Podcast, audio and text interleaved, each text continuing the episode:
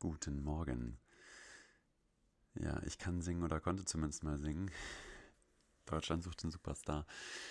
Das freut mich und das glaube ich dir und bestimmt kriege ich irgendwann auch mal eine Kostprobe davon.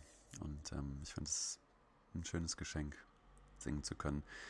Ähm, eine entfernte Freundin von mir, die hat mal gesagt, dass jeder Mensch singen kann und ähm, mit ein wenig Übung und vielleicht Gesangsunterricht da auch zu einem Maß kommt, wo es echt schön ist und, und sich schon gut anhört. Und dann gibt es halt Menschen, die da Talent für haben oder auch nicht. Und äh, das war dann bei deinem Ärzte, Ärztekonzert, war es, glaube ich, ne? Das äh, Wort, was du gesucht hast, war Pogen. Im Moshpit oder im, ja, zum Pogen, zum Rumschubsen und hinfallen, hast du gesagt, und dann wieder aufstehen. Du sprichst vom Wachstum und mich würde natürlich interessieren, wenn du es teilen magst, welches Wachstum das wohl ist, von dem du sagst, dass du dich da irgendwie drauf freust und dass da auch viel passiert, aber es dich auch irgendwie anstrengt, so wie es sich anhört. Und ich kenne das total gut, dieses Gefühl, mich freuen zu können über was, was demnächst auch passiert und mich höchstwahrscheinlich auch wachsen lässt und gleichzeitig zum Kotzen ist, wie du es so schön gesagt hast. Und ich lasse da mal die Hosen runter und gebe dir auch ein Beispiel. Ähm, ich arbeite gerade an meiner Eifersucht. Das ist so ein Gefühl, und es ist ja nicht wirklich ein Gefühl, aber so dem Begriff. Und ich tue jetzt einfach mal so, als wäre es ein Gefühl, von dem ich seit bestimmt 20 Jahren nicht mehr wusste, also mehr als 20 Jahren, dass ich sowas habe. Und Eifersucht in Anführungsstrichen ist ja so das Gefühl, dass wir Menschen bekommen, wenn wir ja so die Regenwolke von morgen über den Sonnenschein von heute ziehen, um mal so eine schöne Metapher zu nehmen.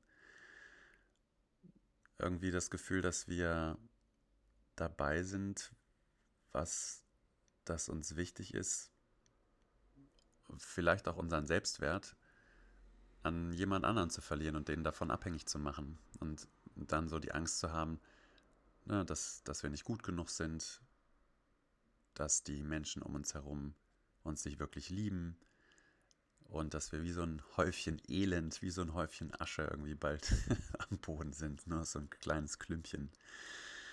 Und ich finde es ich find's so fies. Hm. Das ist ja so ein Gefühl, was echt wie so ein, wie so ein Dieb in der Nacht kommt und uns echt die Freude raubt. Ne? Und ich spreche jetzt mal über mich, ne? Verkriege mich nicht hinter dem Wir.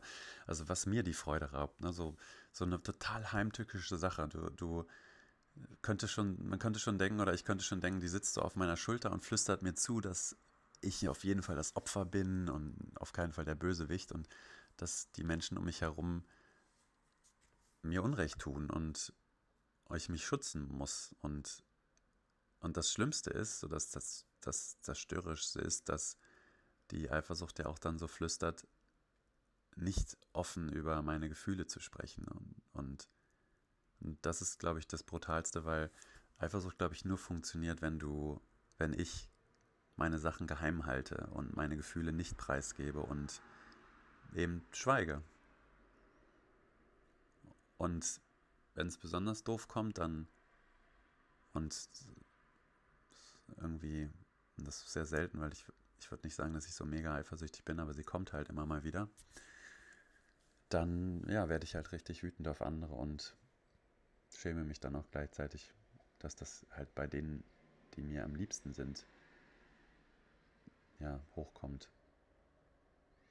Und ja, es, ich finde es irgendwie immer spannend. Ich, ich lese auch gerade viel darüber und ähm, gucke, was damit zusammenhängt und ähm, wie, ja, wie das auch immer wieder sehr viel mit mir selbst zu tun hat, ne? mit anderen Dingen, die gar nichts mit Beziehungen vielleicht, also mit, mit romantischen Beziehungen zu tun hat.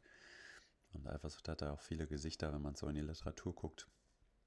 Und ähm, weiß nicht, im Gegensatz zu so Sachen wie Überraschung oder, oder Angst oder Wut ist das ja so ein, so ein Mosaik von Emotionen.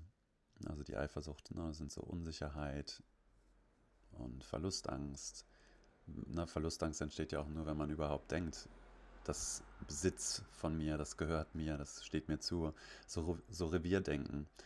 Und bei mir kommen da immer so Sachen hoch wie Unzulänglichkeiten, ähm, dass ich einen Anspruch habe an etwas und Anspruchsdenken. Ähm, Angst vor dem Verlassenwerden, wenn es um Beziehungen geht, natürlich. Ist ja immer da, haben wir, glaube ich, alle. Und all das ja, kann sich auch überlagen, überlagern und überschneiden und zu ganz verschiedenen Versionen führen, was, was Eifersucht angeht. Ja, und ich frage mich dann natürlich, ist Eifersucht so ein, so ein fester Bestandteil von uns Menschen, von unserer menschlichen Natur? Und irgendwie spielt es ja auch keine Rolle. Na, ne? es, das Gefühl ist halt da. Fühlen, was wir fühlen. Und trotzdem, was, was mich so beschäftigt, ist, ist ja unabhängig, woher die eifersüchtigen Gefühle jetzt kommen. Ich bin ja für meine Handlungen verantwortlich und, und Handlungen sind ja was anderes als Gefühle und eifersüchtige Gefühle entstehen so ein bisschen aus diesem Gefühl des Verlusts oder der Angst davor eben. Aber eifersüchtige Handlungen, ähm, ja, wie, woher kommen die, wozu sind die gut? Und, und ich merke bei mir, dass das wahrscheinlich dann, dass Handlungen dann wahrscheinlich kommen, wenn ich versuche, die Kontrolle zu behalten über die Dinge, bei denen ich denk, denke, dass ich sie verlieren könnte. Ja, und Kontrolle ist halt scheiße. Also eine Kontrolle ist, bringt ja Sicherheit oder vermeintliche Sicherheit, aber ich denke, dass die diese eifersüchtigen Handlungen, diese Handlungen aus der Schwäche oder aus dem aus dem Mangel, will ich mal sagen, nicht aus der Fülle, dass das irgendwie immer auch mehr kaputt macht natürlich. Ja, und das ist ein Wachstum. Also ich merke schon, wie ich in den letzten anderthalb Jahren, wo ich mich mehr damit beschäftigt habe, wahnsinnige Schritte nach vorne gemacht habe. Und wie gesagt, ich würde jetzt nicht sagen, ich bin so ein krass eifersüchtiger Mensch. Aber die Gefühle kommen immer mal wieder hoch und die Handlungen oder Worte kommen da auch hoch und ja, daran arbeite ich. Und darauf habe ich keinen Bock. ich würde gern so dann das Thema durchhaben und in mir ruhen und sagen, ich bin genug für alle Menschen und für insbesondere die Menschen, die mir lieb sind und denen ich lieb bin. Und ja, das ist nicht immer einfach und kotzt mich auch manchmal an.